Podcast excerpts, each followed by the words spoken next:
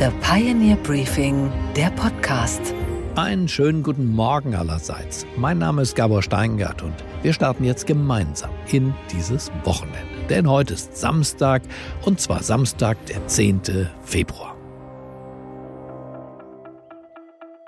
Die Wirtschaft ist nicht alles, aber ohne die Wirtschaft ist alles nichts. Und deshalb lohnt es sich zuzuhören, wenn die Vorstandsvorsitzenden großer und auch kleinerer Wirtschaftsunternehmen sprechen. Ausschnitte aus drei sehr besonderen Gesprächen, die wir in der Vergangenheit hier geführt haben, hier an Bord der Pioneer One, möchte ich Ihnen heute Morgen präsentieren. Es sind drei Männer in diesem Fall, die sich nicht als Verwalter ihrer Firmen sehen, sondern es sind Männer mit Ambition. Sie wollen umkrempeln, sie wollen wichtige Veränderungen trotz krisenhafter Umstände jetzt durchsetzen. Und der erste dieser drei Top-Manager, die Sie jetzt gleich hören werden, ist der Chef des größten Automobilherstellers der Welt, Oliver Blume, sein Name. Er ist CEO des VW-Konzerns und von Porsche gleich noch mit. Er wird nun im Gespräch mit meinem Kollegen Christian Schlesiger und mir verraten, was er vorhat. Wie er zum Beispiel Tesla trotz der ganzen Konkurrenz im E-Mobilitätsmarkt auf Abstand halten will, wie er das China-Geschäft ankurbelt. Oliver Blume hat uns hier auf dem Redaktionsschiff besucht und sich den Fragen, auch anschließend den Fragen des Publikums gestellt. Aus alledem nun ein Ausschnitt. Vorhang auf. Begrüßen Sie mit mir ganz herzlich Oliver Blume, den CEO der Volkswagen AG.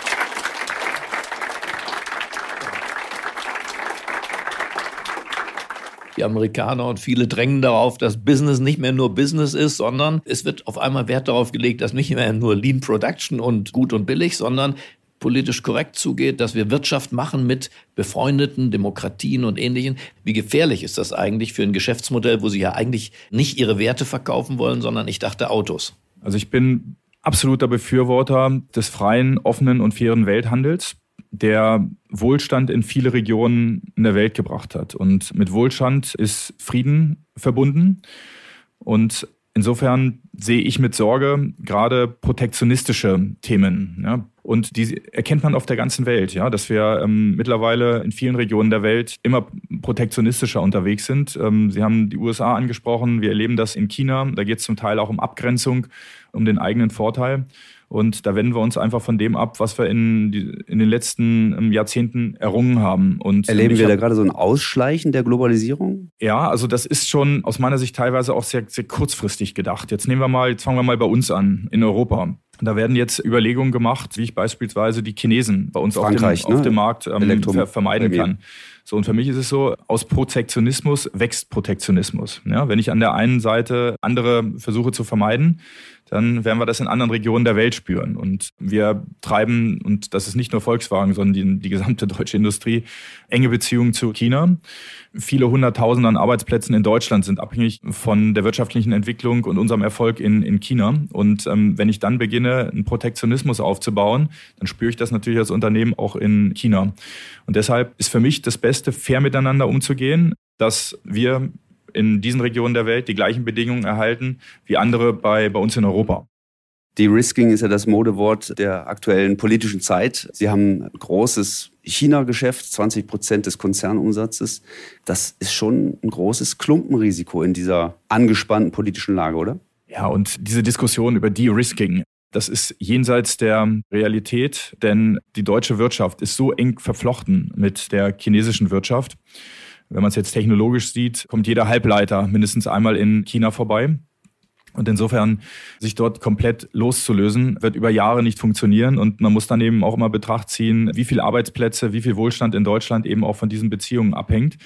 Ich bin dort eher ein Verfechter des nicht zu Decoupling, sagt man, ähm, dass man eher das, das Risiko. Ja, die Risking. Ne? Ja, die, die Risking ist der bessere Ansatz, dass wir dann mehr schauen, dass wir andere Weltregionen entwickeln und dann ein balanciertes Business auf der Welt haben, dass ich dann eben auch mal reagieren kann, wenn ich geopolitische ähm, Krisen habe, wie wir das jetzt gerade auch Ukraine, Russland haben, China etwas auch von, von der Abhängigkeit reduzieren, das ist alles in Ordnung, aber sofort dort, dort abzuschneiden, dieses Decoupling zu betreiben, das ist für mich nicht der richtige Weg. Also aus Ihrer Position, Herr Blume, verstehe ich das. Wenn ich bei Ihnen im Aufsichtsrat wäre, würde ich sagen, Herr Blume, machen Sie es nicht so einfach. Die Amerikaner meinen das schon so. Wir haben das erlebt. Das ging bei Trump los, aber das ist heute das Allgemeingut auch der Demokraten, dass diese Verhältnisse neu sortiert werden. Und die deutschen Sonderbeziehungen zu China sind in Washington ein Dorn im Auge.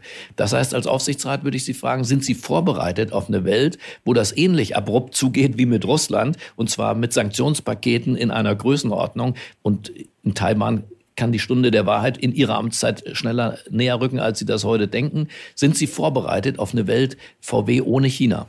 Zunächst Mal denke ich, dass wir als Europa gut beraten sind, auch als Vermittler in der Welt aufzutreten. Und wir haben einfach auch die große Chance, dass wir sowohl in die östliche Welt und auch in die westliche Welt dort Wirtschaftsbeziehungen pflegen und das hat uns in den vergangenen Jahrzehnten stark gemacht. Und das wäre aus meiner Sicht auch eine, eine gute Positionierung, wie wir bei uns ähm, unsere Industrie für die Zukunft wieder stabiler aufbauen, auf die richtigen Technologien in Deutschland, in Europa setzen, keine Deindustrialisierung betreiben, denn unsere Industrie bringt den Wohlstand und hat uns dahin gebracht, wo wir heute stehen, den Frieden, die Demokratie.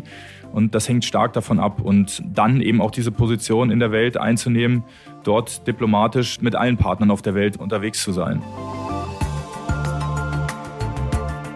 Soweit Oliver Blume, der CEO von Volkswagen. Das Gespräch mit den anderen beiden, das mit Bill Anderson von Bayer und das mit Christian Sewing von der Deutschen Bank, all das hören Sie auf thepioneer.de. Wenn Sie Mitglied unserer Pioneer-Familie sind oder es jetzt noch werden.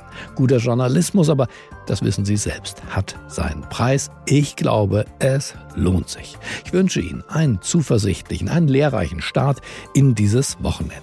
Bleiben Sie mir gewogen, es grüßt Sie auf das Herzlichste, Ihr Gabor Steingart.